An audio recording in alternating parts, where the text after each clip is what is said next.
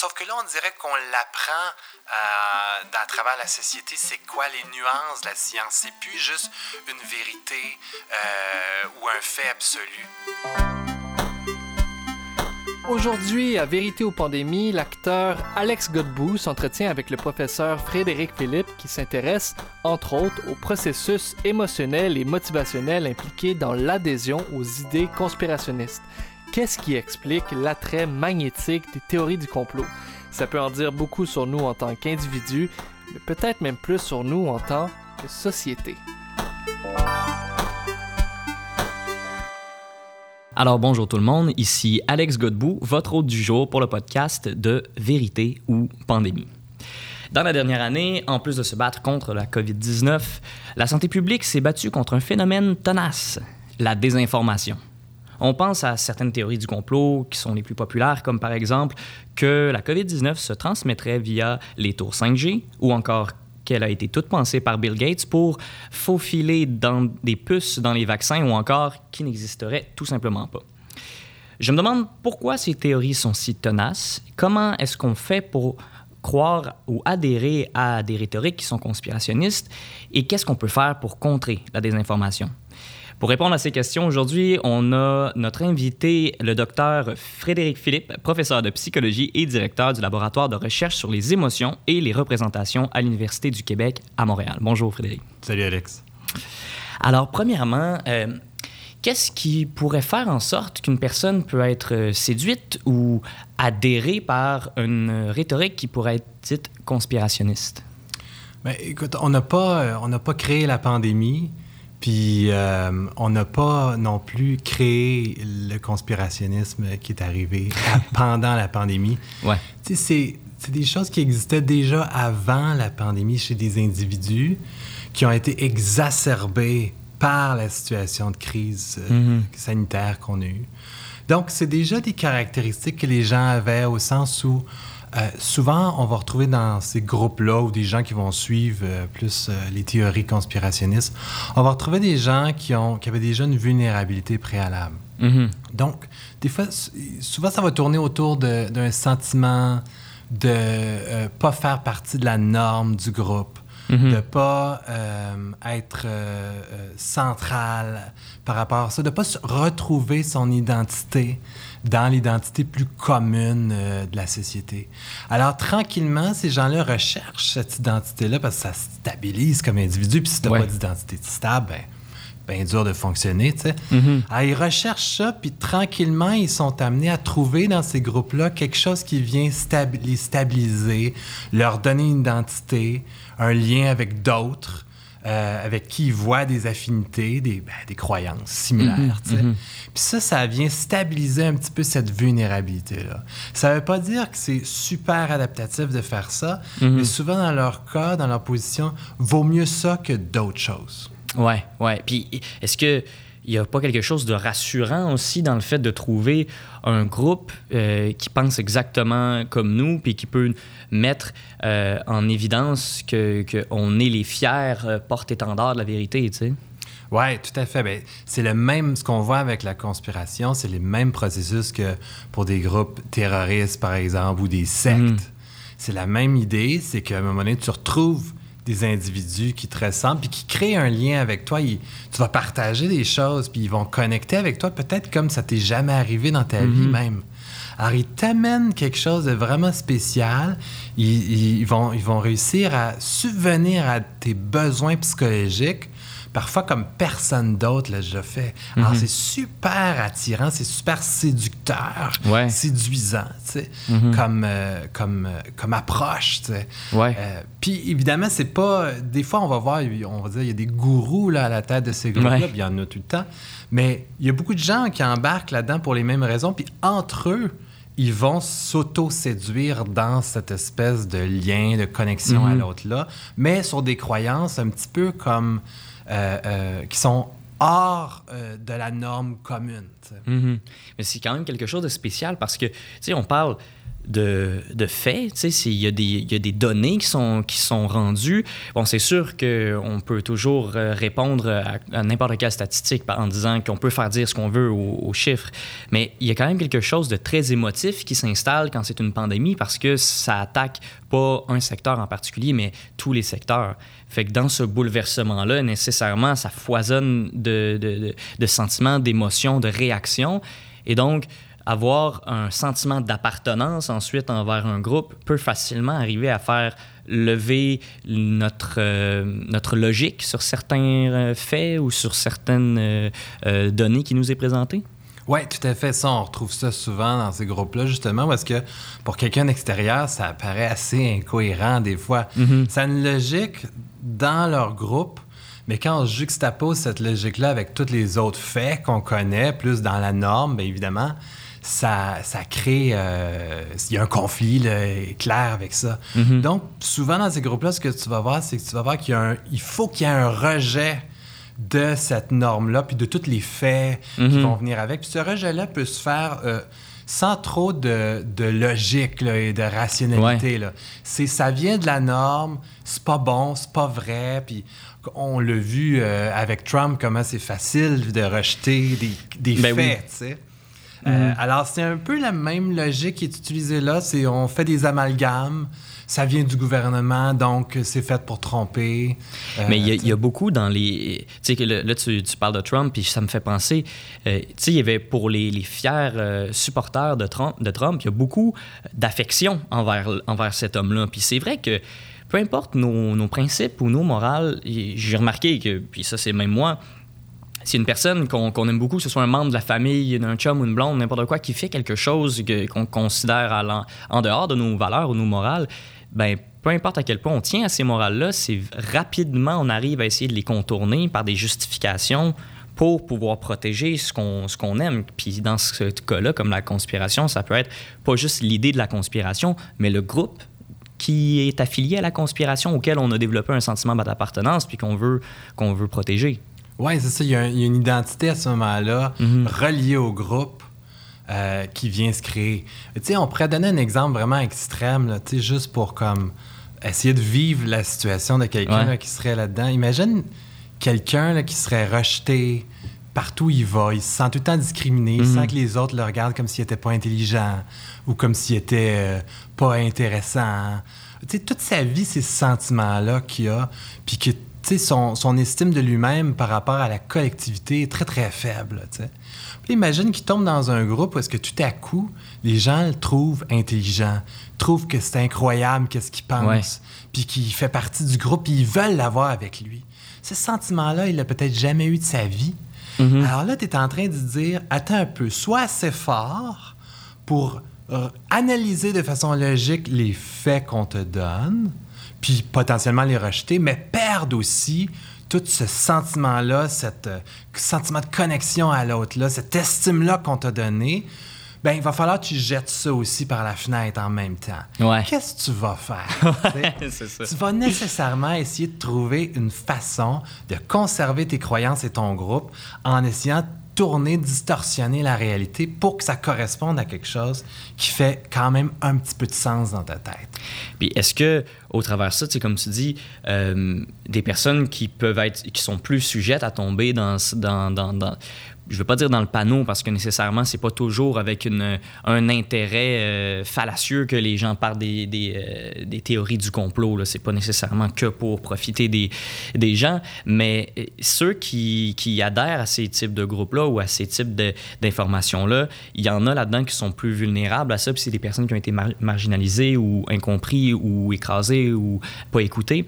Mais dans le fait justement de s'en aller dans ce groupe-là qui rejette une certaine réalité comme elle est donnée, comme on appelle dans les médias mainstream, est-ce que c'est pas aussi rassurant de se dire que probablement la réalité qu'ils ont vécue, qui était euh, plus difficile, que ce soit les intimidations ou cette ostracisation-là, que ça aussi faisait partie d'une réalité qui n'était pas bonne donc, c'est comme invalider la raison de pour laquelle ils se seraient fait euh, marginaliser, ce qui leur redonnerait un sentiment de confiance par rapport à qui ils sont. Ouais, tu, veux, tu veux dire que euh, Je je suis pas sûr de, de suivre ta question. Tu veux dire. Je veux dire que comme c'est un euh, que de rentrer dans une, une théorie qui dit en, en fait ou en somme que la réalité comme on la connaît aujourd'hui qui est insatisfaisante pour certains que ce soit peu importe à- par rapport à ce que tu vis euh, un, un- un licenciement au travail une- un divorce une rupture quoi que ce soit des pertes dans des liens familiaux ou d'amitié que cette réalité là elle est pas bonne. C'est pas une- pas la vraie réalité. Il y a quelque chose qui est à la cause de ça et probablement depuis longtemps. Fait que c'est facile après ça de venir donner un baume superficiel sur plein de blessures émotionnelles en se disant qu'avant, tout ce qui appartenait à cette réalité-là, mais finalement, je me suis ouvert les yeux et c'était une réalité qui dépasse mon entendement, qui était contrôlée par quelqu'un d'autre. Fait que tu as maintenant un coupable, puis tu peux maintenant mettre un peu plus facilement de côté ce qui t'a blessé étant plus jeune. Tout à fait. Puis tu retrouves un sentiment de contrôle par rapport à Mhm. ça, justement. Puis, ouais, puis il y a quelque chose de vrai un peu là-dedans. Tu sais, si tu as quelqu'un qui s'est fait intimider quand il était Mhm. jeune, puis qui est resté toujours un peu pris avec ça, puis ça peut être très traumatisant, de l'intimidation, tu sais. Puis surtout si on n'a pas bien intervenu auprès de ce jeune-là. Tu sais, avant, on disait aux jeunes, laisse-le faire, ton intimidateur. Ignore. Ouais, ouais. Je veux dire, quelle merveilleuse euh, intervention. Je veux dire, c'est absurde, tu sais. Fait qu'imagine plein de gens qui ont passé à travers ça, qui sont restés là-dedans, puis là, on parle juste d'intimidation, on pourrait Ouais, parler ouais. de mille autres enjeux sociaux. Tu restes avec l'idée que tu es peut-être une mauvaise personne ou que les autres sont une mauvaise personne. Mhm. Puis à un moment donné, tu essaies de protéger ton intégrité, puis tu vas te dire c'est les autres qui sont une mauvaise personne. Ouais. Mais à un moment donné, au lieu de dire j'ai vécu une situation X, puis telle personne c'était pas correct, puis telle personne n'est pas intervenue, tu sais, une élaboration fine d'un événement Ouais, ou plus complexe. de plusieurs événements, tu vas rejeter tout. Tu sais, on dit des fois le bébé avec l'eau du bain, Ouais, tu vas rejeter tout. tu sais. Mhm. C'est les autres qui sont pas bons, c'est cette norme-là qui sont pas bons. Fait qu'à un moment donné, c'est ton seul mécanisme de défense qui peut te rester pour préserver une partie d'intégrité de toi-même euh, pour continuer à fonctionner. Puis tantôt, quand je disais ça, ça- ça serait pire s'il n'y avait pas ça, ben si t'as pas ça, c'est quoi? T'as plus d'intégrité. Mhm. Là, tu tombes dans, souvent dans ce qu'on va retrouver dépression, euh, intention suicidaire, Ouais, ainsi de ouais. suite. Fait que quelque part, c'est quelque chose qui peut permettre à la personne de rester en vie. Là. Ouais, même si c'est compensatoire, c'est toujours un petit peu quelque chose qui va pouvoir leur permettre de sortir la tête hors de l'eau si tu si es vraiment pas bien avec la réalité comme elle est présentement ou comment ce qui se passe dans ta vie présentement. Exact, c'est sûr qu'on va pas recommander ça Non, non, c'est sûr, clinique. ce n'est pas ce n'est pas un médicament. Mais quand les gens n'ont pas de ressources, ils Ouais. vont souvent s'appuyer là-dessus. Puis quand ils n'ont pas de ressources, ben, tu sais- puis tu sais, on, on pourrait ouvrir tout sur la question de la santé mentale au Québec. Ben, parlons-en. Quelles ressources on a? Mais... Ouais. Mais euh, parlons-en justement un petit peu de ces événements-là qui peuvent nous former dans notre développement, laisser des marques ou, des, cicatrices qui peuvent, sans qu'on s'en rende compte réellement, euh, à long terme, avoir des échos dans notre, dans notre vie. J'ai lu euh, un de, vos ouvrages qui s'appelait Au cœur de la mondialisation, la mémoire épisodique et autobiographique. Et là-dedans, on, on t'a soulevé un- un- une notion que je connaissais pas et que je trouve très intéressante, qui serait les besoins psychologiques euh, ou de base. Euh, Pourrais-tu nous en parler un petit peu là-dessus? Oui, ben c'est au cœur de la mentalisation. Mais mondialisation, mondialisation? j'aime ça Ah, pareil, ça marche aussi.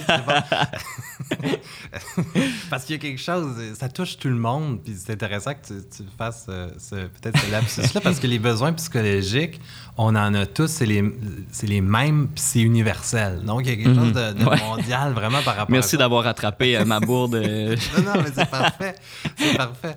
Mais c'est justement un des critères pour savoir si c'est un besoin psychologique, c'est qu'il ne faut pas que ce soit juste une gang de monde au Canada qui ont ce besoin-là. Non, non, c'est ça. Fait qu'il faut que ça soit partout euh, dans le monde. Puis, euh, ouais, on, on retrouve trois besoins psychologiques. euh, euh, qui- il peut y en avoir d'autres, là, mais c'est souvent les trois qu'on va identifier un peu partout. Puis surtout, un besoin, ça veut dire si tu euh, satisfais ce besoin-là, ça devrait aider ton bien-être psychologique. Puis si tu le satisfais pas, ben ça va l'endommager. Mhm. Même titre que manger, c'est un besoin physiologique. Puis si tu manges, tu, tu vas satisfaire ton corps, tu vas permettre de survivre. Mhm. Puis si tu manges pas, ben il y a un gros problème à un moment donné qui va arriver. tu sais. Ouais. Fait qu'il y a trois besoins psychologiques qu'on trouve, c'est c'est le lien à l'autre, justement. Euh, euh, donc, qu'on appelle l'affiliation. Mhm. Le sentiment de compétence. Donc, de sentir que tu es capable d'interagir avec l'environnement de façon efficace, de te réaliser, de faire des affaires Mhm. dans la vie. puis avec succès, de relever des défis. Puis l'autre, c'est l'autonomie, c'est ta capacité de, de sentir que tu es en contrôle dans ta vie, puis tu peux faire des choix. Puis c'est pas tout le temps quelqu'un Mhm. ou un gouvernement pour t'obliger à faire des affaires. Ouais. On ouais, peut le voir ouais. comme ça aussi. Donc, il y a moins de sentiment d'autonomie en pandémie. Ouais, mais c'est ça, c'est ça, ça doit être, c'est quand même un autre, euh, un, autre froissement, tu sais, quand même pour des personnes qui peut-être en ont un, un trop plein de ce contrôle-là qui ressentent sur eux. Donc des mesures sanitaires qui, oui, peuvent avoir, peuvent sembler, ou, dans le discours euh, mainstream, comme ils disent, être pour les autres, ça semble quand même être un, autre euh, euh, moyen de contrôler la population. Puis eux autres qui se sentent parfois déjà trop régulés, trop contrôlés, ça peut être quelque chose d'un petit peu étouffant. Oui, oui, tout à fait. Puis là, encore là, on perçoit une situation en fonction de d'autres événements de vie qu'on a déjà vécus. Fait qu'avant la pandémie, tu as déjà vécu des événements qui peuvent t'amener à percevoir ces mesures-là comme étant plus contraignantes que quelqu'un d'autre. Ouais, ouais. Pour les mêmes mesures. Mhm. Puis c'est un petit peu justement ça l'idée, c'est que dans nos événements de vie, on, on vit toutes sortes d'événements, justement, puis on enregistre, on encode à quel point nos besoins psychologiques ont été satisfaits ou pas dans ces Ouais. événements-là. Puis s'ils ont été satisfaits, tu vas te dire, ah ok, mais il faut que je retrouve quelque chose comme ça dans d'autres événements de ma vie. Ça te permet de prédire l'environnement, puis si ça va être bon ou pas bon pour toi. Fait au même titre, si tes besoins sont, ont été frustrés ou carrément aliénés dans un événement, quelque chose dans ton cerveau qui te dit OK, va pas là. tu sais. Ouais, ben justement, dans ce que je lisais par rapport à ça, euh, dans ton travail, euh, je vais essayer de le vulgariser euh, parce que c'est sûr que c'est des, termes un petit peu plus compliqués, mais justement dans un événement dans lequel nos besoins psychologiques fondamentaux ou de base n'ont pas été remplis ou qui ont été saccagé ou euh, écrasé ou quoi que ce soit, euh, ça laisse une trace. Ça, comme on- je le lisais dans ton travail, euh, il peut y avoir la zone du cerveau qui est l'amygdale, qui est celle-là qui nous protège ou qui nous donne en fait instinctivement le sentiment qu'il y a un danger dans une situation comme celle-ci. Donc des fois, ça, ça peut rester tout simplement subconscient. On peut ne même pas s'en apercevoir puis avoir ces mécanismes-là qui ressortent tout simplement parce que notre subconscient se souvient d'un événement dans lequel ses besoins n'ont pas été euh, rencontrés ou respectés. Ouais, tout à fait. Ton cerveau, c'est une machine à prédiction de l'environnement.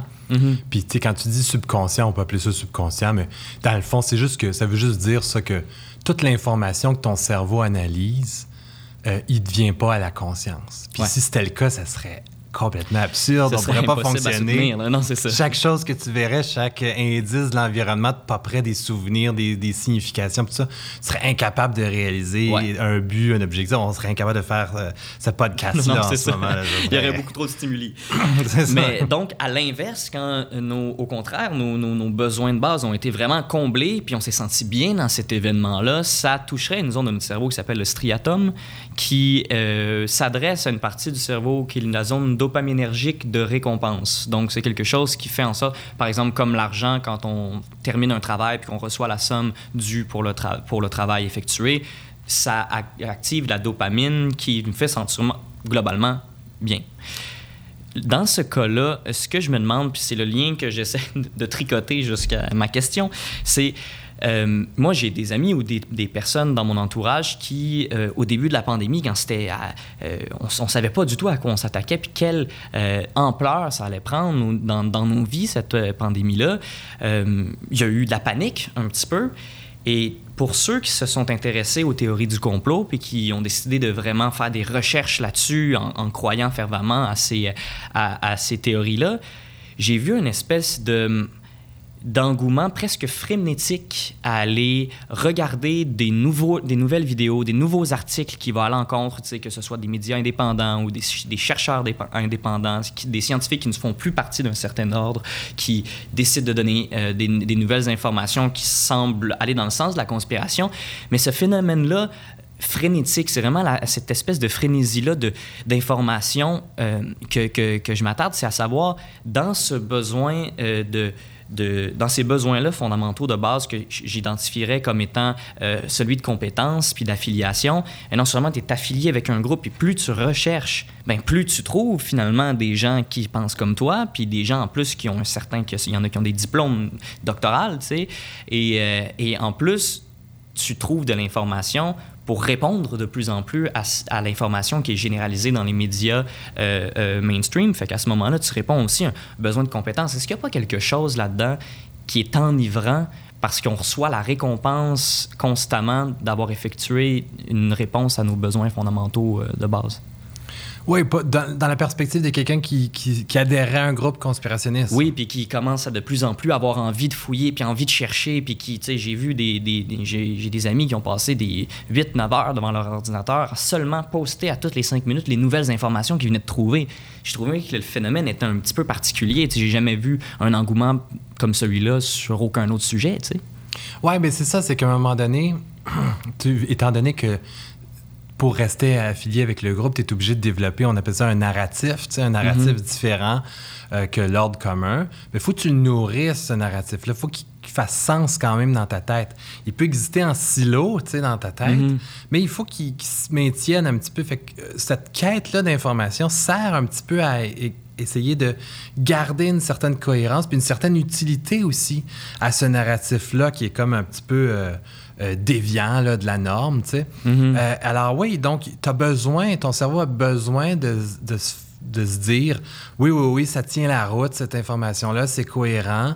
Donc tu veux éviter comme ça la dissonance cognitive. Mais à un mm-hmm. moment donné, on se rend compte que c'est plus tellement, on voit ça, c'est plus tellement important qu'il y ait des, que tous ces éléments-là fassent sens entre eux on dirait qu'à un moment donné, c'est plus s'il y, a une grande quantité d'informations qui semblent aller à l'encontre du narratif mainstream, c'est suffisant pour me dire que je devrais continuer à croire à ce narratif-là off. Là, mm-hmm. Tu sais, il y a quelque chose quand même, c'est une observation que je fais, mais c'est quand même intéressant parce que certaines fois, euh, les faits qui sont euh, apportés dans les théories conspirationnistes sont des faits il y a, vraiment des arguments qui sont réels, puis qui sont des données, données même de, de l'OMS ou quoi que ce soit. Mais ce qui est particulier, c'est le lien qui se fait entre deux éléments vérifiables ou deux données ou deux statistiques réelles. C'est là dans lequel on modifie le, discours pardon, pour probablement faire ce que, ou se prévaloir de ce que tu dis, d'avoir une certaine dissonance cognitive entre les faits qu'on reçoit puis le point où est-ce qu'on veut aller dans cette euh, conspiration-là, ou ce qu'on essaie de dire. Fait que c'est de justement modifier ça pour arriver à ce que la réalité qu'on essaie de construire fit avec les faits qu'on reçoit. Tout à fait. on peut donner un exemple, mettons un aspect sur lequel les euh, je veux pas les appeler les conspirationnistes parce que c'est comme de, de, cataloguer des gens dans quelque chose, mais disons, euh, un élément qui était mainstream, qui a été remis en question, c'est la façon dont on comptabilise les morts de la COVID. Mm-hmm. Si tu décèdes, de n'importe quoi, puis qu'on te fait un test, puis tu as la COVID, tu es catalogué comme un mort COVID. Ouais. Là, les gens, quand ils ont, ils ont, entendu ça, ils se sont dit, ben voilà, c'est pas des vrais morts. On gonfle les statistiques. On gonfle les statistiques, ça n'existe pas. Puis là, bon, tout, tout ce qui s'est mais en parallèle à ça, c'est sûr que c'est une mesure qui surestime, puis t'as mieux en, pandémie, en crise, surestimer que sous-estimer. oui. parce que ça te permet d'avoir un meilleur contrôle, de savoir qu'est-ce qui s'en vient. De ne pas être surpris ou d'être pris à dépourvu. Exact. Mais en parallèle à ça, ben, il y a des études aussi qui sortent puis qui montrent c'est quoi la proportion des morts supplémentaires qu'on a eues cette année, toutes causes confondues, comparativement à l'année d'avant ou les mm-hmm. cinq années précédentes. on se rend très bien compte assez rapidement qu'il y en a beaucoup plus oui. Euh, cette année dans tous les pays, tu sais. Mhm. Puis là, ben, cette année, l'année dernière, tu sais. Euh, donc, on se rend compte que c'est pas juste que les chiffres ont été gonflés puis que les, gens qui étaient morts du cancer avant, on, leur a dit que c'était la COVID. Tu sais, donc, il faut que tu mettes ensemble deux faits pour pouvoir l'interpréter. Mais mhm. si tu en prends juste un puis tu refuses toutes les autres qui te permettraient de bien l'interpréter, ben là, tu peux dire n'importe quoi avec n'importe quel fait. C'est autrement dit de faire une certaine vision de tunnel sur un seul fait, puis ensuite créer puis broder tout autour pour arriver euh, à, une vérité qui est différente. Ah oui, puis là, tu peux inventer ce que tu veux. Tu peux mhm. dire que là, après ça, il y a des médecins qui t'ont dit oui, c'est vrai, on fait ça, on, on invente des morts. Ou, là, tu peux, on va trouver peut-être à quelque part dans le monde un médecin dans un petit pays qui va dire ça. Ben oui, c'est ça. Mais c'est le seul, mais ah il va peut-être. il va peut-être dire ça. parce que tout ça est spécial parce que aussi, les experts qui sont nommés parfois par euh, des, des, gens qui, qui euh, promouvoient la théorie du complot euh, sont aussi des gens qui ont été mis en marge dans leur, dans leur métier. Mais après ça, c'est facile de dire, ben pourquoi vous pensez? Qu'il a été mis en marge? Pourquoi il été sorti de l'ordre des médecins, par exemple, cet homme-là? C'est parce qu'il a découvert quelque chose, puis que ceux qui sont à l'intérieur de l'ordre des médecins, eux autres doivent protéger un agenda qui est contrôlé par d'autres personnes. Et là, ça rajoute aussi au mythe, puis ça rajoute aussi à la, à la grandeur ou le côté héroïque de, de vouloir croire en la théorie conspirationniste. Parce que je reviens à ce qu'on disait un petit peu dans, dans, les personnes qui peuvent utiliser des phénomènes compensatoires pour se sentir mieux en réaction à des choses qui, qui, qui, sont, qui sont difficiles pour eux de vivre présentement. Mais tu sais, je pense que c'est pas mal pour tout le monde, à travers n'importe quel événement de notre vie, difficile ou, ou, ou heureux, on tente de se définir en tant qu'individu, individuellement, moi, qui je suis au travers de tout ça, puis ces événements-là, puis ces réactions-là nous donnent une bonne idée, puis une image de qui on est. Donc, dans un, dans un moment où est-ce que tout le monde est à l'arrêt, puis tout le monde est pris chez eux, puis ils peuvent plus rien faire, puis se sentent impuissants face à ça, de se construire un narratif, comme vous disiez tout à l'heure, dans lequel vous êtes le héros qui vont essayer de se lever contre une, une, force ou une entité qui est plus puissante que nous, ben ça, ça rassure pas juste le, la personne dans ce qu'il fait, mais par rapport à qui il est lui-même, tu sais. Oui, puis dans le fond, tout ça revient sans faire d'amalgame, mais mm. pour beaucoup de gens qui s'intéressent à ça, ça provient de, de, cette quête de sens identitaire-là. Mm-hmm. Puis souvent, cette quête de sens-là est née de ce sentiment-là de marginalisation, marginalisation, d'ostracisme euh, lié à mm-hmm. la société. Oui. Puis tu parlais de comment, mettons, des fois, on peut même voir un chercheur qui était mis à l'extérieur de l'ordre, mm-hmm. puis là, qui, qui promouvoit ces théories-là. Ben, c'est la même affaire pour lui. C'est ça. C'est ce sentiment-là d'ostracisme qui l'a amené à essayer de pousser les bornes, puis de remettre en question des affaires mainstream dans son domaine, qui a fait en sorte qu'il ait été effectivement exclu. Puis qu'aujourd'hui, il veut rétablir un peu ce sens d'intégrité-là par des besoins compensatoires, qui ça passe par vous êtes tous des mauvais, mm-hmm. c'est moi qui ai raison, qui détient la vérité. Puis là, peut naître comme ça des courants plus conspirationnistes qui vont être rattachés à, on l'a vu comme euh, tel chercheur là, qui dit telle affaire, mais bon, qui n'est plus vraiment un chercheur, qui n'est plus vraiment un professeur, euh, qui était, qui était euh, démis de ses fonctions, mais les gens vont comme tu dis, ramener ça parce qu'il y a un sens un peu de héros à ça. Oui, mais pourquoi je ramène ce sens-là de, de, héros? Puis pourquoi, en fait, je m'intéresse aux théories conspirationnistes? C'est parce que, en fait, presque n'importe qui peut être euh, appelé à croire à ces choses-là. C'est facile, je veux dire. Euh, il y, a encore beaucoup de gens qui se font voir par n'importe quelle sorte de scam. Euh, un ami, un parent vient nous dire Hey, vends tel produit, on va faire de l'argent ensemble, puis ça marche super bien, puis on peut avoir de l'argent rapidement. C'est facile d'embarquer dans quoi que ce soit qu'on nous présente quand c'est des gens qui nous aiment, puis qu'on aime nous aussi. Fait que, tu sais, je me dis c'est important de ne pas non plus les mettre de côté comme des mauvaises personnes, puis d'essayer de comprendre de quelle, euh, de, quelle façon ça s'opère, cette, cette envie-là, cet engouement-là, mais ensuite, comment établir un discours cohérent entre une personne qui ne croit pas en la théorie du complot, puis un ami qui y croit, puis comment essayer de joindre les, les, les deux parties pour qu'on arrive à s'élever ensemble, non seulement arriver à peut-être aider notre ami qui peut vivre autre chose qui n'a pas rapport à, la théorie du complot, mais en même temps pour essayer de protéger tout le monde, parce qu'on est dans un moment où est-ce que c'est l'aide de tout le monde qui est sollicité pour sortir de la COVID, tu sais. Tout à fait. Puis la pire chose à faire avec quelqu'un qui croit à des théories conspirationnistes avec lesquelles on n'est pas d'accord, c'est d'insulter cette personne-là, de traiter de covidio comme on a entendu ou de d'autres termes euh, péjoratifs euh, mm-hmm. comme ça, ou de coucou, ainsi de suite. je n'aimerais pas toutes, là.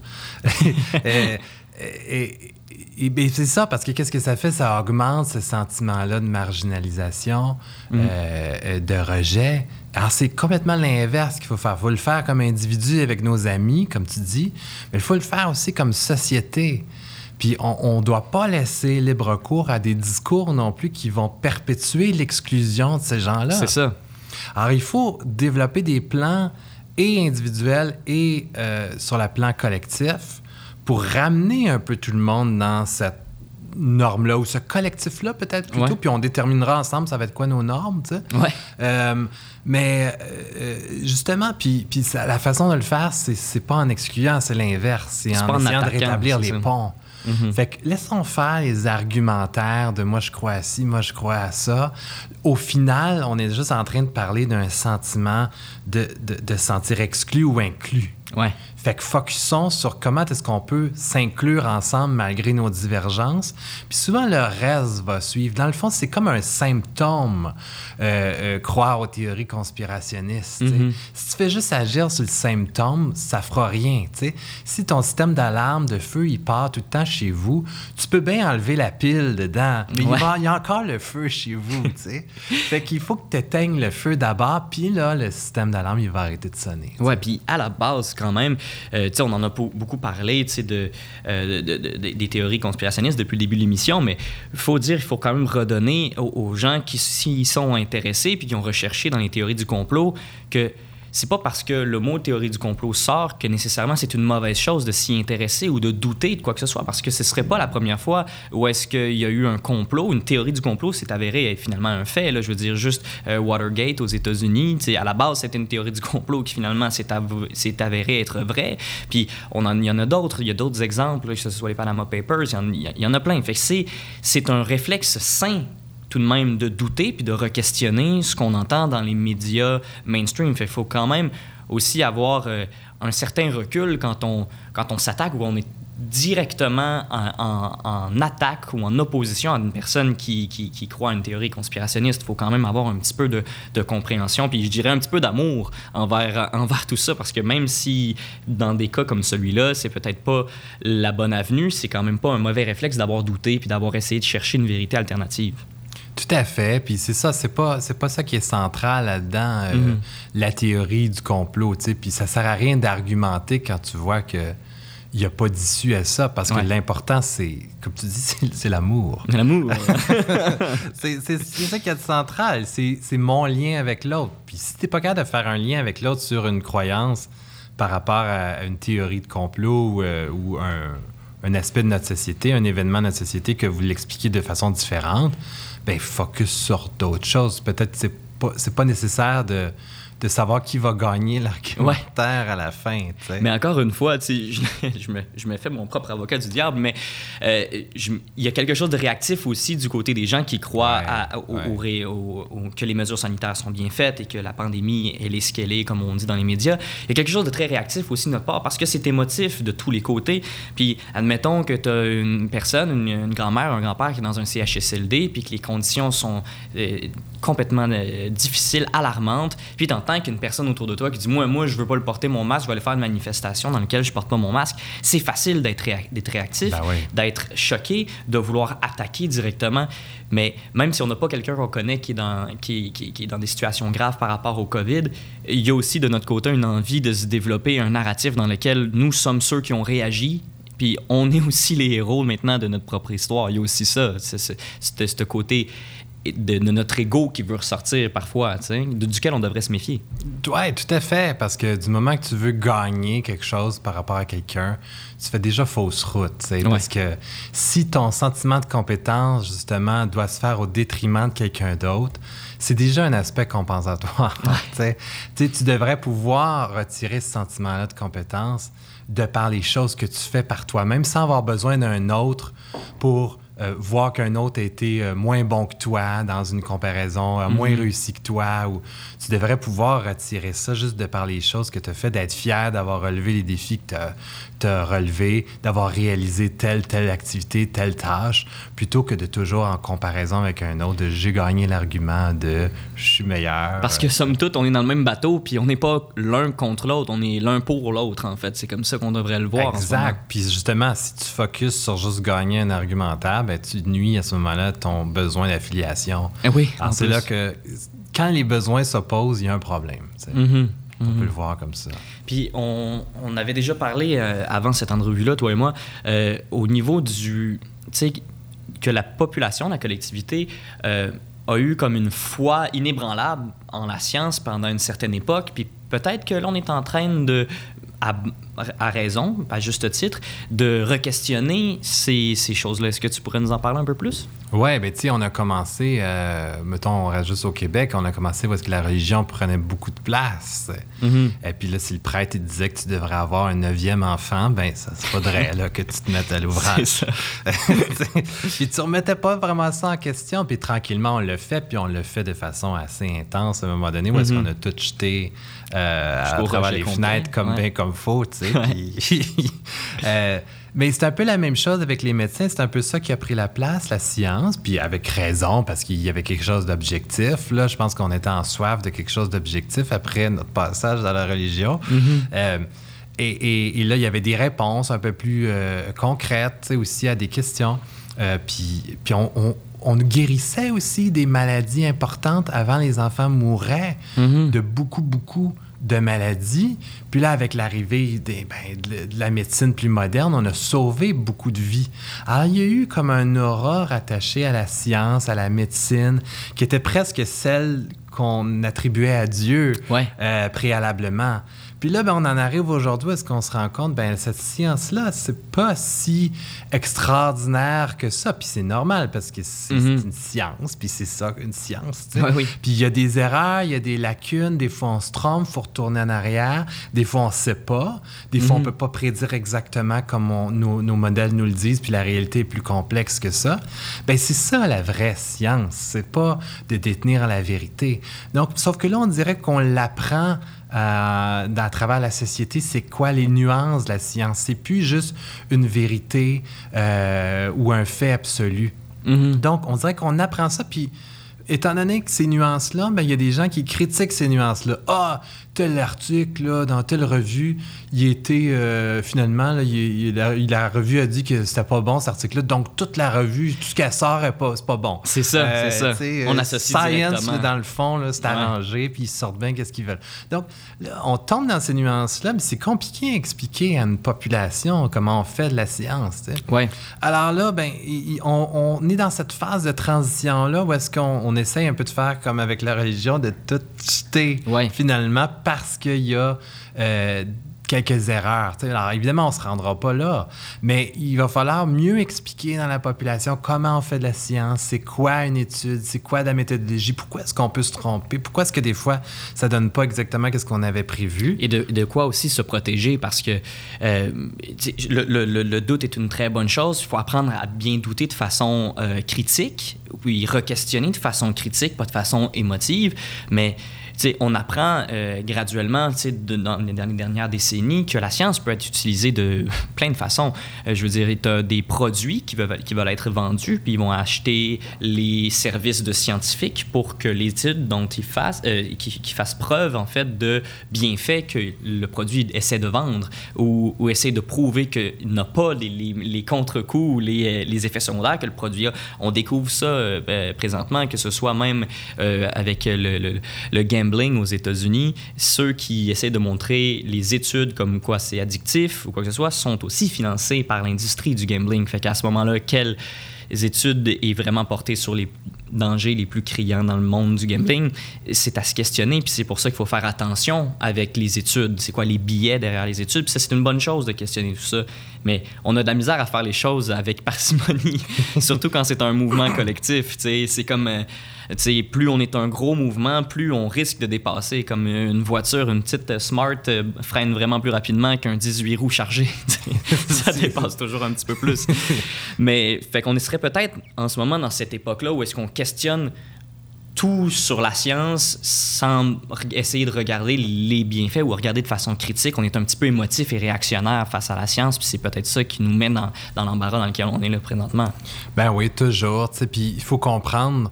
Je pense que le point le plus important, peut-être à expliquer aux gens, c'est, tu euh, on fait pas une seule étude puis on part avec ça puis c'est, Mhm. une, c'est une vérité. Donc oui, il y a des compagnies pharmaceutiques ou des, des, des, des compagnies là, des fois avec des intérêts qui vont faire des études. Mais c'est correct, tu sais. Puis il faut qu'ils déclarent toujours leur conflit d'intérêts dans les articles, c'est obligatoire. Mais il y a d'autres études aussi qui vont être faites sur les mêmes enjeux. Puis c'est sur l'ensemble de, de toutes ces études-là qu'on prend des décisions Mhm. de santé publique, tu sais. Ah oui, c'est vrai que c'est important que le public soit au courant de pas. C'est quel est le processus pour mettre sur le marché un médicament ou un remède quelconque. On, on, pense à l'oxychloroquine qui a fait euh, couler beaucoup d'encre euh, au printemps dernier. sais, je me rappelle une des premières choses qu'on m'a dit par, par des amis qui, euh, qui s'intéressaient à la théorie du complot, c'est ben, ils l'ont déjà le, le, le, vaccin, ils ont déjà le remède contre la COVID-19, c'est l'oxychloroquine, mais tout de suite quand c'est sorti, ils l'ont banni. En France, ils ont banni l'oxychloroquine c'est pas la réalité, c'est une façon de, de, modifier ce qui s'est réellement passé. Il y a eu des tests qui ont été faits à savoir ce que réellement euh, donne des tests euh, probants. Puis à un moment donné, c'était pas vraiment concluant. Dans certains cas, ça fonctionnait, dans d'autres, ça fonctionnait pas. C'est pas quelque chose qu'on peut se permettre de donner une grande quantité, une grande masse à la légère comme ça dans le, dans le coup, sur le, sous le coup de la panique parce qu'on connaît pas les contre-coups encore de tout ça. Exactement. Donc, il y a eu une étude qui semblait démontrer qu'il y avait des effets, mais avec un petit échantillon. Mm-hmm donc peu de gens, ça veut dire. Puis euh, on s'est rendu compte après qu'on a fait d'autres, comme tu dis, que ça marche pas. Fait que, Étant donné qu'il y a des conséquences graves qui peuvent être associées à la prise de ce médicament-là, ben on l'a banni dans ce sens-là, dans le sens qu'on a dit aux médecins, non, non, vous pouvez pas prescrire ça là, mm-hmm. contre la COVID, il n'y a aucune preuve scientifique là, pour Exactement. ça. Mais ça veut pas dire que il euh, n'y a pas des tests qui se continuent avec ça pour s'assurer que c'est pas le cas. Puis à un moment donné, ben, on, on, a pris toutes les études qui avaient été faites. On s'est rendu compte qu'effectivement, c'était pas du tout utile ouais. euh, la COVID. Mais si tu focuses juste sur la, la première étude qui est sortie, avec, euh, qui était boiteuse, puis là, tu, laisses, tu, fais fi de toutes les autres, ben. Euh, encore une fois, se méfier de, de, de la vision tunnel qu'on peut avoir sur des choses ou de la vision tunnel qu'on essaie de nous présenter quand on essaie de focuser tout simplement, focaliser pardon, sur un élément en particulier en excluant l'image générale, ben, c'est là qu'on peut facilement être euh, entourloupé, mettons. Tout à fait, ben oui, c'est ça. Alors, si tu comprends comment la science se fait, tu comprends que tu devrais pas juste regarder une étude, mm. parce que ça. Puis si c'est ton seul argument, ben il y a un problème, tu sais. Avec ça, c'est pas une approche scientifique de faire ça. Donc, si tu fais ça, ben t'as pas d'approche, c'est pas une preuve scientifique de faire Mais c'est que c'est difficile aussi de garder son attention longtemps sur quelque chose. Tu sais, je veux dire, même moi-même aussi, une des raisons pour laquelle j'ai décidé à un moment donné de prendre un break, puis je dis, oh, j'ai plus envie de tomber dans des grands débats au niveau de la COVID-19, c'est que, bon, moi aussi, ça va tomber à un moment donné un, du domaine de la croyance. J'ai décidé de croire en la science, puis en ce que les grandes institutions euh, qui, ont passé beaucoup d'heures et beaucoup d'études avec un énorme déploiement de professionnels euh, nous disent et nous donnent. Et je fais confiance à ça parce qu'à quelque part, j'ai pas lu tous les rapports, j'ai pas regardé mille études et je peux pas sortir tous les chiffres, tu sais, présentement. Donc, il y a quand même quelque chose qui, domaine, qui, qui, qui reste du domaine de, de, de la croyance parce qu'on a de la misère à aller regarder euh, trois sources différentes pour essayer de prouver un seul point, tu sais. Tout à fait. Puis, tu sais, quand il y a un plombier qui vient chez vous aussi puis qui dit qu'il faut remplacer ta ligne de drain, mais tu vas le croire parce que euh, c'est ça, tu n'as pas les connaissances là-dedans. Alors, il y a plein de domaines dans lesquels on n'a pas les connaissances, puis on va juste embarquer. Puis, bon, à tort ou à raison, est-ce qu'on devrait aussi connaître la plomberie, puis l'électricité, puis, puis toutes les choses, puis la science? Puis à un moment donné, c'est impossible de tout connaître. Fait que tu fais mhm. des choix dans ta vie, des domaines qui t'intéressent. Le problème, c'est qu'à un moment donné, quand tu remets en question une approche, ouais. ben là, t'es mieux d'avoir des informations. Elle est la nuance? Puis c'est là où ça tombe dans des croyances quand tu as juste une partie des informations, puis tu te bases là-dessus pour prendre des décisions. Mm alors là, ça serait un peu le, parallèle de ça, ça serait que ton plombier te dit qu'il faut changer ta ligne de drain, mais toi, parce que, je sais pas, tu as vu une émission de Renault à un moment donné à TV mhm. euh, où est-ce qu'il disait non, non, pas besoin. Euh, ouais, c'est ça. Ben là, tu vas dire au plombier non, non, pas besoin. Autrement dit, c'est vrai que bon, ça peut être laborieux d'essayer de s'informer surtout sur tous les sujets. Puis ben à chaque fois qu'on a une position, c'est pas parce qu'on a une position, une opinion sur quelque chose qu'il faut absolument avoir euh, contre-vérifié quatre fois. Mais c'est sûr que quand on a un expert qui dit quelque chose sur un sujet donné, puis qu'on veut aller à l'encontre de ça, c'est là que c'est le moment de faire un petit peu plus de voir si on veut décider de prendre des décisions à l'encontre d'une expertise. Ben oui, c'est ça, tout à fait. Puis parce que sinon, ça devient une croyance. C'est ça. Au même titre, là, on revient dans la religion. Oui. Ça devient une croyance au même titre que ça. Puis c'est correct, les gens ont le droit d'avoir des croyances, mais là, ça devient problématique quand tu influences euh, des mesures socio-sanitaires dans une société, Mhm. que tes agissements, ils peuvent faire en sorte que des personnes vont être infectées, vont peut-être Ouais. être hospitalisées, mourir. C'est Mhm. plus la même chose que de croire ou pas à certaines choses dans ta vie personnelle. C'est ça. C'est là où est-ce qu'il faut pas que ça demeure du domaine de la croyance. Mais il y, a- il y a quand même quelque chose parce qu'on parlait de collectivité, puis ce qu'on qu'on fait, puis ce qu'on croit en, en- en société. Mais avec la perte du divin, comme on parlait, du moment où est-ce qu'on a décidé de rejeter la religion, la laïcisation partout, il y, a quand même une, une, perte du divin qui fait en sorte qu'on recherche peut-être quelque chose pour remplacer ce, ce, ce, ce trou-là, ce vide-là qui a été laissé. Tu sais, je veux dire, quand je parle du divin, peu importe sa spiritualité ou sa religion, son institution choisie, euh, le divin souv- euh, est souvent euh, l'ange et le démon. Il est souvent autant le Dieu que, que, le démon. Tout ce qu'on aime, tout ce qu'on veut remercier, tout ce qu'on qu'on est euh, reconnaissant et tout ce qui nous fait de la peine, tout ce qu'on déteste, tout ce qu'on n'arrive pas à saisir, de savoir d'où est-ce que ça vient. On, on avait un catalyseur pour ça. Puis c'est facile de se dire, il y a une raison qui nous dépasse. Que il y, a, un dessin plus grand que nous qui fait en sorte que, que, que, que ces choses-là arrivent, puis je suis peut-être juste pas fait pour le comprendre. C'était rassurant un petit peu ça, des fois, de se dire ça. Mais maintenant, aujourd'hui, est-ce que c'est pas quelque chose qui, qui nous séduit davantage dans les théories de conspiration quand on pense à un premier ordre mondial, par exemple? Qui, c'est lui qui gère les ressources à l'alimentation, c'est lui qui gère comment les, les, les- les diplomaties se, se- se règlent réellement, c'est lui qui gère énormément des problèmes et des solutions qu'on vit présentement. C'est plus facile de jeter un peu notre dévolu là-dessus, non? Ouais, ben, si, si, si tu crois à, un- à ce moment-là un gouvernement comme ça, euh, mondial, Ouais. euh, puis que ça s'en vient, puis tout ça, tu, tu- tu reprends, c'est une façon de reprendre contrôle un peu sur ta vie là, que de faire ça. Mhm. Euh, donc, justement, tu, tu jettes ton dévolu, comme tu dis, sur un, un aspect bien concret, puis un, un, un, euh, un joueur là, à attaquer, là, un- un, un méchant, là, euh, un bouc émissaire, finalement, Ouais. où est-ce que tous les problèmes de la Terre sont liés à ça. tu sais. Euh, la spiritualité, c'est un peu, un peu différent, mais c'est, re- c'est relié à ça. Où, où la spiritualité, tu vas avoir, euh, c'est une grande force, la spiritualité, puis ça peut t'amener à faire plein de choses, juste Mhm. par pure croyance. Puis comme on a vu, cette croyance-là n'est pas obligée d'être basée sur plein de faits euh, programmatiques comme un ordinateur euh, Ouais. pourrait le faire. On peut te raconter deux, trois affaires, puis ça fait un peu de sens ensemble. Tu pourrais te mettre à croire à ça, puis avoir une grande, grande force. Puis, comme tu dis, ça peut aller autant vers euh, de l'entraide, de la solidarité, cette force-là, que de la guerre, tu sais Ouais. avec un autre. Alors, c'est là où est-ce que. Euh, euh, on, là, on- quand on attaque euh, quelque chose, un gouvernement mondial, tu sais, on est plus dans l'espèce de guerre un peu inventée, euh, où est-ce qu'on cherche à orienter un peu cette énergie-là, cette force-là, vers un, un bouc émissaire extérieur. tu sais. Ouais. Euh, mais euh, euh, il y, a- il y a une force qui est positive à cette spiritualité-là qui peut euh, t'amener à, faire un paquet. Dans le fond, c'est une grande motivation, on pourrait Oui. dire. euh, mais tu peux l'orienter dans, dans plein de façons. là. Mais c'est parce que c'est ça aussi, je dis ça parce que, euh, tu sais, dans cette idée où est-ce qu'il y aurait un gouvernement qui contrôlerait ou qui aurait fait euh, la situation dans laquelle on est présentement, dans cette croyance-là, il y a aussi quelque chose de, de bon du fait que ça a amené beaucoup de gens vers un engagement social. C'est à prendre à cœur des problèmes euh, sociaux qui nous touchent tous. Puis c'est un engagement qu'on n'avait pas vu, par exemple, chez, certains proches qui ont décidé de s'engager directement dans, euh, dans des actions qui, qui viennent de la rhétorique conspirationniste. Tu sais, il y a quelque chose quand même que je trouvais de, de spécial. J'avais jamais vu ces personnes-là s'intéresser à la politique ou s'intéresser au sens collectif.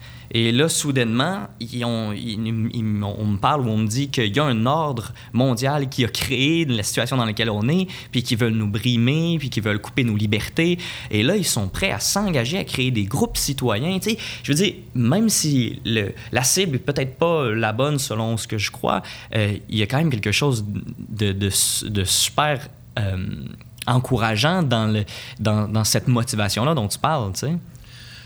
Euh, Ben- c'est le parallèle que je fais. C'est pas, pas nécessairement la même motivation que je parle, mais je veux dire, comme je faisais les liens avec le divin directement, puis que la spiritualité euh, est un moteur de motivation pour plein de choses, puis ben, je me disais, ce, ce- ce lien-là que je faisais entre le, le divin et une force obscure quelconque qui nous contrôle, même dans ces, dans ces croyances-là, il en ressortait du bon, du fait qu'il y a une motivation à s'engager puis à faire quelque chose pour le bien collectif. Euh, oui, si, si, tu- si tu vois ça comme euh, attaquer, mettons, le grand reset ou euh, comme une, une motivation. Mais il faut pas faut faire attention, par exemple, là où est-ce que, dans le fond, euh, cette motivation-là, tout à coup, souvent, ça peut aussi plus être compris comme une espèce de forme de régulation émotionnelle.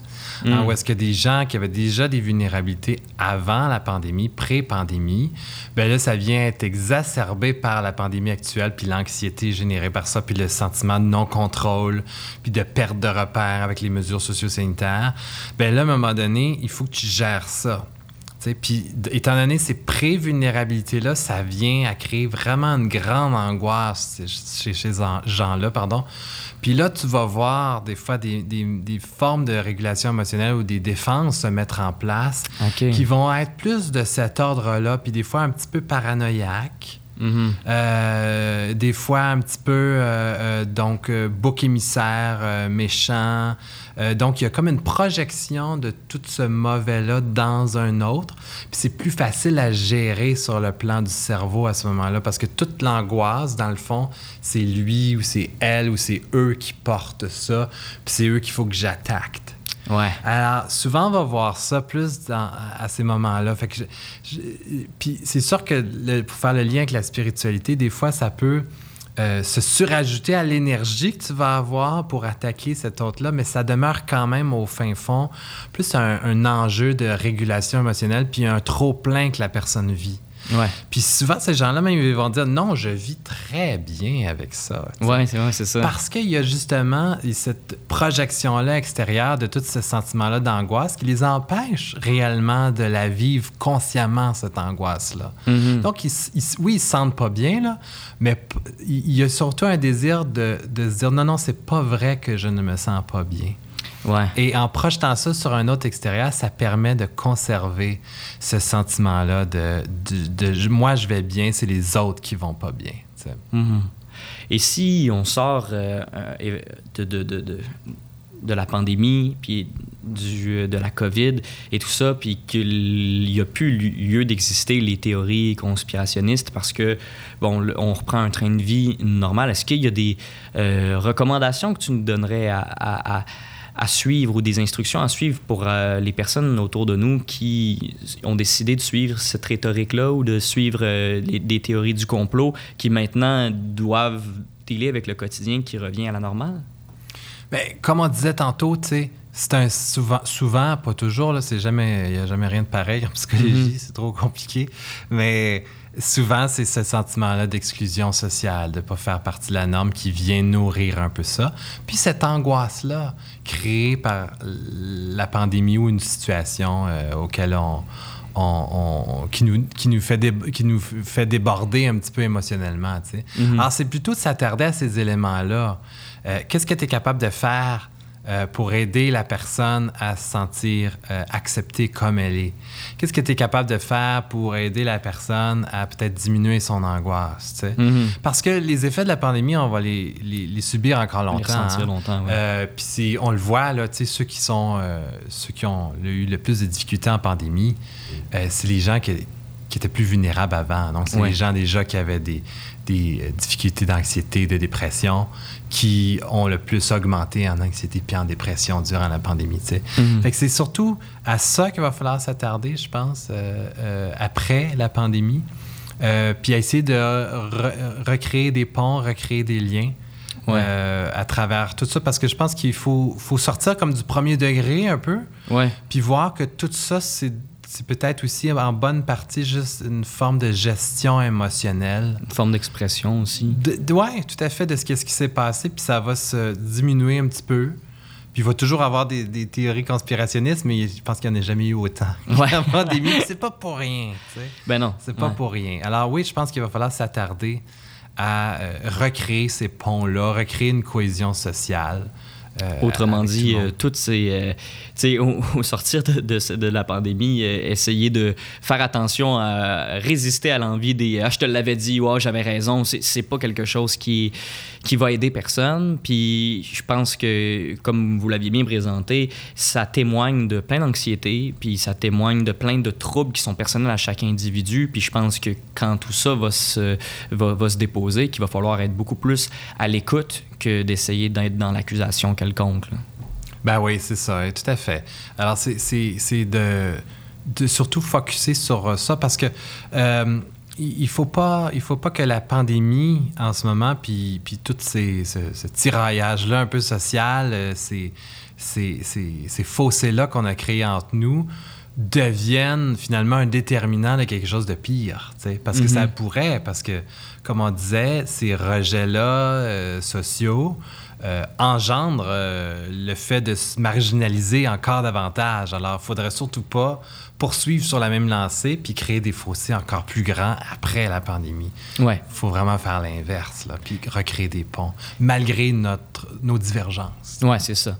Mais tu sais, aussi à dire que c'est pas nécessairement. Tu sais, que dans, on, a parlé beaucoup en termes de pôle en ce moment, tu sais, euh, en opposition, mais il y, y, a beaucoup de gens entre les deux aussi. Tu sais, il y a des gens autant qui, qui suivent les, les, restrictions puis les, les, mesures sanitaires mises, qui se posent des questions, qui sont pas trop sûrs à savoir, bon, y a-t-il quelqu'un qui a un agenda derrière ça qui, qui essaye d'en tirer profit? Tu sais, pourquoi là, 1 s'est enrichi de 83 de, mm-hmm. leur, de leurs finances pendant que tout le monde est petit restaurateur. Le, le commun des mortels s'est endetté, puis euh, on a vécu une une, mini-récession euh, économique de notre côté. il y a tout ça aussi entre les deux. Je, tiens juste à le préciser pour ceux qui nous écoutent que, aussi c'est dans les, dans les gens qui qui ont écouté ou qui ont recherché dans les théories du complot. Il y a aussi énormément de personnes mitigées qui cherchent tout simplement à essayer de voir clair dans tout ça parce que c'est pas facile. On est bombardé d'informations quand même de toutes parts. Puis chaque information vient avec euh, un certain euh, bagage de préjugés. Si, si tu écoutes les, les, médias mainstream, ben, il y a le mot mainstream tout d'un coup qui sort. Puis c'est, ben ouais, ben on le sait, tu n'es pas capable de regarder différentes, des choses qui sortent des sentiers battus, tu te reposes pas les questions de l'autre côté. C'est ben oui, ben toi, tu écoutes juste du monde euh, indépendant, tu des gens qui n'ont pas de diplôme, des gens qui sont en marche. Tu on était bombardé complètement d'informations, mais là-dedans, il y a beaucoup de personnes que ça va être dur de démêler finalement dans tout ça, qu'est-ce qu'on a vécu, qu'est-ce, qui s'est passé, parce que c'est, c'est, compliqué, c'est toute qu'une mécanique, la gestion de la crise pendant la pandémie. Ben oui, écoute, c'est quelque chose qu'on n'a jamais vu. Puis bien sûr qu'il va y avoir des conséquences à cette pandémie-là. Ouais. Mais là, du moment qu'on commence à dire, ah, les conséquences étaient prévues par un gouvernement, c'est là qu'on tombe dans d'autres choses. Mais oui, il y a des conséquences. Oui, il faut les reconnaître. Puis oui, il faut faire quelque chose pour les réparer. Puis s'assurer de, de, tomber plus dans une, une, justice sociale. Tout à fait. Mm-hmm. Fait que là, à ce moment-là, il va falloir euh, réparer puis reconstruire des, des affaires. Tout à fait. Mais je pense que on, ne répare pas toujours de la bonne façon quand on, accuse euh, des gouvernements de, de certaines choses. Je pense que c'est plus de mettons en place, puis assurons-nous que nos gouvernements mettent en place les bonnes mesures pour recréer cette justice sociale-là, parce que qui a été, qui, bon, déjà, elle n'était pas forte forte avant la pandémie. Non, non, c'est ça. Disons que ça a été vraiment euh, encore plus euh, mis à distance, là. Euh, pendant, puis ça va l'être après. Puis justement, le, système euh, étatique a été éventré, puis exposé là, complètement sous nos yeux, puis on en a vu les rouages euh, qui sont brisés, les rouages qui qui tournent, qui tournent pas comme ils devraient tourner, comme on croyait que ça fonctionnait. Ça a exposé quand même énormément de choses là-dedans. Fait qu'il y a probablement aussi quelque chose qu'on peut saisir là-dedans, une opportunité autant citoyenne que, que de, de nos élus, de regarder comme il faut à savoir bon, dans ce qui nous a été exposé, puis ce qu'on a vu en pratique, malheureusement, des fois trop tard, euh, qu'est-ce qu'on peut faire pour améliorer ce, système-là, puis de ne pas oublier rapidement, puis décider de vouloir simplement reprendre notre vie le plus rapidement possible comme elle était, puis se réendormir dans cet état-là où est-ce que, bon, mais ça a été une pause de deux ans un peu spéciale, maintenant on recontinue, il va falloir vraiment adresser ces choses-là qu'on a vues. Oui, tout à fait. Puis souvent dans une crise, on le voit, Euh, il y a des promesses là, au début qui sont faites, puis finalement, il n'y a rien qui change. Oui, puis souvent, c'est qu'on s'en rend pas compte qu'ils n'ont pas été remplis, ces promesses-là, parce qu'on pense à d'autres choses maintenant. Exactement. Puis là, on, va avoir tendance à passer à d'autres choses parce qu'on va retrouver nos activités, en tout cas pour la plupart, et, il va y avoir un sentiment d'excitation relié à ça. Ah, oui, le danger, c'est qu'on oublie qu'est-ce qui s'est passé dans les CHSLD. Oui. Euh, parce que ça nous concerne plus ou moins. On risque euh, de revenir à ces états-là d'avant, puis d'oublier euh, effectivement. Et mm. d'oublier, en tout cas, d'insister pour qu'il y ait des mesures qui soient prises. Alors ça, je trouve que c'est euh, beaucoup plus euh, quelque chose sur lequel on devrait se pencher en, après-pandémie, puis même dès maintenant. Puis pour, pour s'assurer justement de ne pas oublier ce passé-là. Ah ben, justement, dans tout ce qu'on a vu présentement dans, dans, dans, la, dans, la, pandémie, tout ce que ça a exposé, est-ce qu'il y a quelque chose en particulier là-dedans que toi, euh, Frédéric, Philippe, euh, tu souhaiterais voir dans l'après-pandémie? Je, je, pense que ça a exposé, comme tu disais, beaucoup de choses euh, dans la pandémie, puis sur le plan social, puis sur le plan individuel, sur le plan psychologique. Et ça va avoir eu des conséquences. C'est un peu comme après un ouragan, tu sais. Mm. Euh, là, tu constates les dégâts des fois après. Hein. Tu vas regarder si ta maison est correcte, celle du voisin, de ton quartier, de ta communauté, tu sais. Puis là, c'est là où -ce que tu, tu, calcules un peu les coûts là, que ça va avoir engendré, puis tu mets en place un plan pour réparer, tu sais. Mais j'espère juste que justement on va pas euh, on va pas botcher cette réparation là, puis qu'on va euh, s'assurer de mieux réparer en plus solide. Mm-hmm. pour euh, la suite des choses, plutôt que de juste raccommoder avec du duct tape, là, quelque chose qui serait parti au vent. Là, puis qui des solutions rapides pour des gouvernements qui ont des mandats assez courts. Qu'est-ce qu'on est habitué d'avoir. Exactement, le duct tape est sorti souvent. Ouais, dans ce cas-là, je me pose aussi moi-même la question, moi, Alex Godbout, qu'est-ce que je voudrais qu'il ressorte de notre expérience euh, de la pandémie?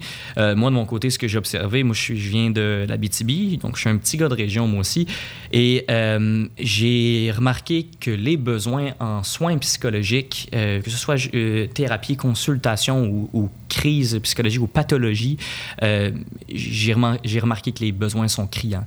Puis, on a souvent tendance à dire qu'on va voir des, professionnels euh, seulement au moment où est-ce qu'on est en crise, mais de la même façon qu'on gère la pandémie ou qu'on devrait se préparer à gérer le prochain, la prochaine urgence euh, nationale ou internationale, il faut s'y préparer d'avance. Puis les, endroits où ce que ça fait mal, puis les endroits où ce qu'il y a des, alarmes, ben, il faut être capable d'aller consulter d'abord, d'avance. Mais présentement, j'ai l'impression que les structures sont pas assez bien établi.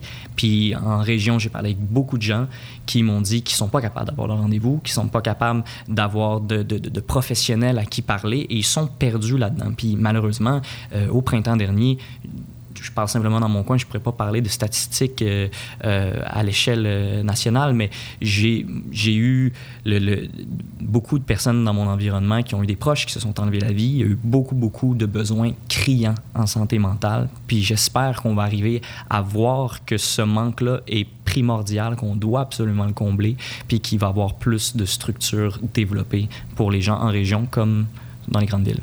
Alex, c'est un des plus gros problèmes qu'on a, surtout au Québec. Il euh, n'y a pas de, de, travailleurs en santé mentale suffisamment disponibles dans le milieu public. Mm-hmm. Si tu veux aller en privé, ça coûte très cher, beaucoup trop cher pour la majorité des gens. Puis le système de la santé publique pour la santé mentale est, est complètement dépassé. C'est organisé par des gestionnaires qui n'ont pas de de, compétences en santé mentale. Mm. Euh, on limite le nombre de séances que nos psychologues, nos travailleurs sociaux dans le milieu euh, public euh, devraient suivre les différents patients, les différents clients. Un nombre excessivement faible parce qu'on dit, ah, il y a trop une grosse liste d'attente, fait qu'il faut que ça aille plus vite. Mais ce faisant, on guérit personne. Alors mm-hmm. tout le monde revient et augmente encore plus la liste d'attente.